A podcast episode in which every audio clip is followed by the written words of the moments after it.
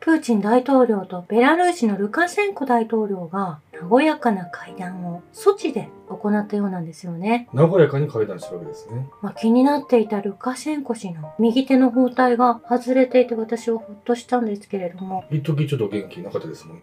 ねえ、二人はもう西側の制裁が解除されることを期待する必要はない。もっとひどいことになると思っていましたが、大丈夫でしたとお話しされていたようなんですけれども、なんか一段落ついたような、そんな様子にも見えますよね。そうですね。今後は自分たちの強みに焦点を当て、ユーラシア経済共同体の中で我々の結束はますます強くなるでしょうとお話しされました。えプーチン大統領は戦闘のどの時点でもウクライナ軍は目的を達成できていない。これは明らかだと強調され、またこれまでの反抗の試みは全て失敗していると言えると。しかし、キエフ政権軍の攻撃力は依然として残っていると述べられているんですね。えはい。まあ、キエフ政権軍っていうのが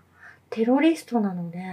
まあ、実際にどこに出没するかはよくわからない。うん街の中に潜んでいて、時には、まあ、列車脱線事故ですとか、いろんな国で起こっていますけれども、まあ、お金をいただいて動いてしまう市民の方や一般の方もいらっしゃるということなんですよね。うん要は一般市民であっても、お金をもらったら、テロリストとして活動してしまうということですよね。うん。ウクライナでは一般の女性の方もですね、ジュースの瓶に火薬を詰めて火炎瓶を送る方々がたくさん見られたんですよね。えロシア語話者の方々に危害を加えていたというのがこの紛争の始まりでもありますし、まあ、そういったことがずっと行われてきたわけですよえね。どうしようもない連中ですよね。そして6月8日にゼレンスキー氏が国民に向けたメッセージを送っていたようなんですけれども、はい。まあ、それがどうやら移動中の列車の中のトイレの中からなんか後ろにリュックサックもドアのノブにかかっていた様子が見え伺えるんですよね。これもう、逃げてるんじゃないんですかうんまあ、どこに一体いるのかということなんですよね。多分、ポーランドにいるとは思うんですけれども、わざわざトイレでね、収録する必要ないじゃないですか。エストニアの首相のカラス氏は、NATO が東に拡大せざるを得なかったのは、世界一戦争が好きなロシアが存在するからだと述べていたんですね。はい。そしてこのエストニアの首相のカラス氏は、ウクライナはその領土に紛争がある限り同盟に加盟することはできず、NATO もこのことを理解している。このように先日行われたシンガポールの国際安全保障フォーラムで、この人、もう、見るからにバリバリのグローバリストですよね。もうこの焚きつけているのがわかると思うんですよね。はい。そして目標が NATO に加盟するということ。うん。この戦争でウクライナが勝たなければ NATO には加盟できないんですよという使命をウクライナに与えているわけですよね。ただもう NATO に加盟するかしないかとかいう話っていうのは、もう過去の話であってね、うん、今はもうどう敗戦国として処理していくかっていう、その話し合いを早くした方がいいんですけどね。うん、まあそのお話し合いはもうついているのかなとも思うようなタイミングで、まあ、2024年には年明けにはですねはい。ウクライナ復興のために岸田首相が全面的支援をするとまた予算を出しているんですよね。まだウクライナに突っ込むんですか、金。ええまあですが、この NATO に加盟するということ、満場一致の多数決で決まるわけなんですね。えここへ来てマクロン大統領も、日本が NATO に加盟してはいけないとおっしゃられていて、え。まあ当然のことなんですけどね。ええそしてトルコもフィンランドとスウェーデンを今まで止めてきたわけで、うん。そしてハンガリーも中立国ではあったんですけれども、え今残すところ EU ではハンガリーしかロシア側に立って意見を述べていらっしゃらないんですけれども、まあ、とにかく満場一致でなければ難しくなってきていて、まあ、EU 自体ももうこの紛争疲れ国自体が予算的にも厳しくなってきていますしエネルギーも枯渇しているえ。え和平交渉すべきではないかというふうな動きに全体的になってきているのはなってきていると思うんですね。え。そうですね。だから昨日からちょっと、潮目が変わったというか、うん、そのあの安倍襲撃事件からの統一教会が一気に浮上し、うんで、ナチスの安倍が裏側に引っ込んで、それを引き継ぐ形でトランプが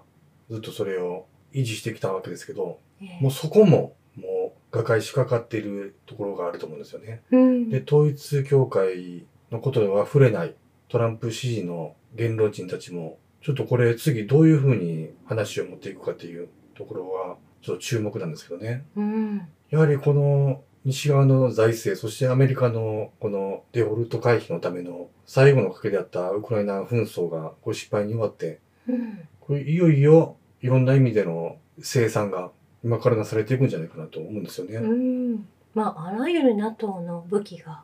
今本当にウクライナに集まってるとしてそれをロシアが破壊しているという意味でも、えまあ、世界中に残っている武器がなくなりつつあるのかなと思うんですよえね。うん。そしてサウジアラビアでは、在サウジアラビア、イラン大使の開館式典が先週開催されていたんですけれども、えそしてその後ですね、アメリカのブリンケン国務長官がサウジアラビアに訪問していたんです。えうん。まあですが、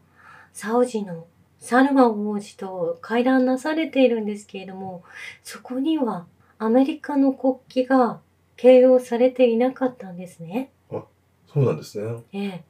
普通会談をする場合、相手国のええ国旗もちゃんと準備されて、経緯としてね。ええ、お話し合いがなされるはずなんです。えうんだからもう相手にされてないっていうことですよね。え。そして、このブリンケン氏が訪問された後、プーチン大統領とサルモン王子は電話会談をしているんです。はい。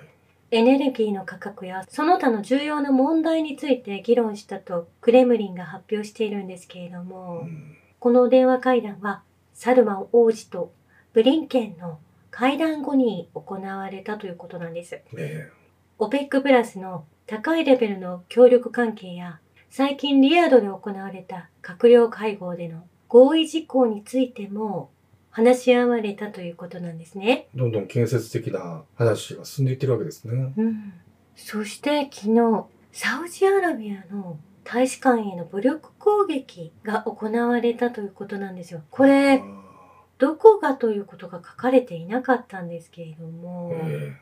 またテロ行為のようなことが、まあ、ウクライナと同じような形で起きていてこれアメリカがとイギリスがやっていると思うんですね。えうんまあ、イランと国交を結んでですね大使館も用意してそして OPEC で原油の生産をはい。減産したということで話の合意がなされ、その後にサウジアラビアの大使館への武力攻撃が行われ、まあ、黒い煙がうんビルディングから上がっていたんですけれども、うんこれに対しサウジアラビアは外交団や代表部に対するあらゆる形態の暴力や妨害行為を拒否すると述べているんですね。えそして、サウジアラビアのサルマン皇太子は、石油の確執の中で、アメリカに深刻な経済的打撃を与えるとこのようにおっしゃられたんです。えこれは強い発言ですよね。えーもはやアメリカ政権とは取引はしないと述べ、ワシントンに深刻な経済的影響を与えると、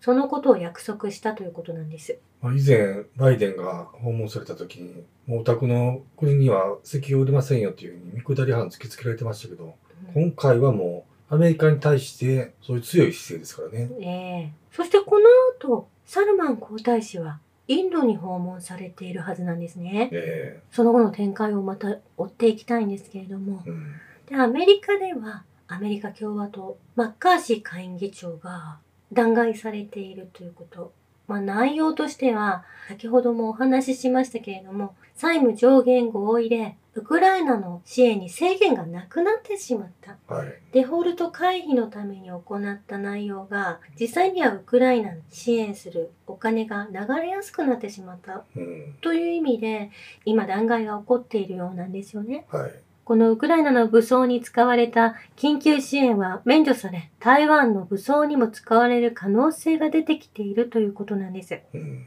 そしてプーチン大統領はトルコのエルドアン大統領との電話会談でキエフが西側の扇動により状況をエスカレートさせ続けテロリストの手法を使用していると指摘しその中の一つとしてカホフカ水力発電所への攻撃を挙げていらっしゃったんですね。はい。まあ、それをトルコに伝えたということは中立の立場に立ってトルコがこの和平交渉を行うといううんポジションは今もあってですねえ再選されたエルドアン大統領にこのお話を伝えたということなんですえはい。そうすると早速エルドアン大統領がダムの爆破の国際調査提案をウクライナに指し示したようなんですよね、えそうすると、ウクライナの外相、クレバ氏が、ブチ切れたようなんです。まあ、それは必要ないとおっしゃられているわけですね。えいやいや、じゃちゃんとし調べたら、その犯人がわかるわけですからね。まあ、ノルドストリームと全く同じような状況が生まれているということなんですよね。都合が悪いからでしょ。まあ、ベラルーシのルカシェンコ大統領も、カホフカ水力発電所を攻撃したのは誰かということを国の中でもお話し合いをされているんですね。はい。ウクライナは反転攻撃で甚大な被害を受けているが、それを隠さなければならなかったことは明らかだ。そして、そのダムの破壊を行ったのではないか。ダムの破壊のテロ行為の後のウクライナのダメージについて、誰もそのことを語らないと議会で話し合っていたんですよね。えまあベラルーシのルカシェンコ大統領も、ウクライナと共に西側諸国がベラルーシでクーデターを準備している。まあ、そのような噂も聞いているので、えうん。ベラルーシの治安部隊もその脅威に備えており、実現させることはないと主張しているんです。完全に予測して防衛策をと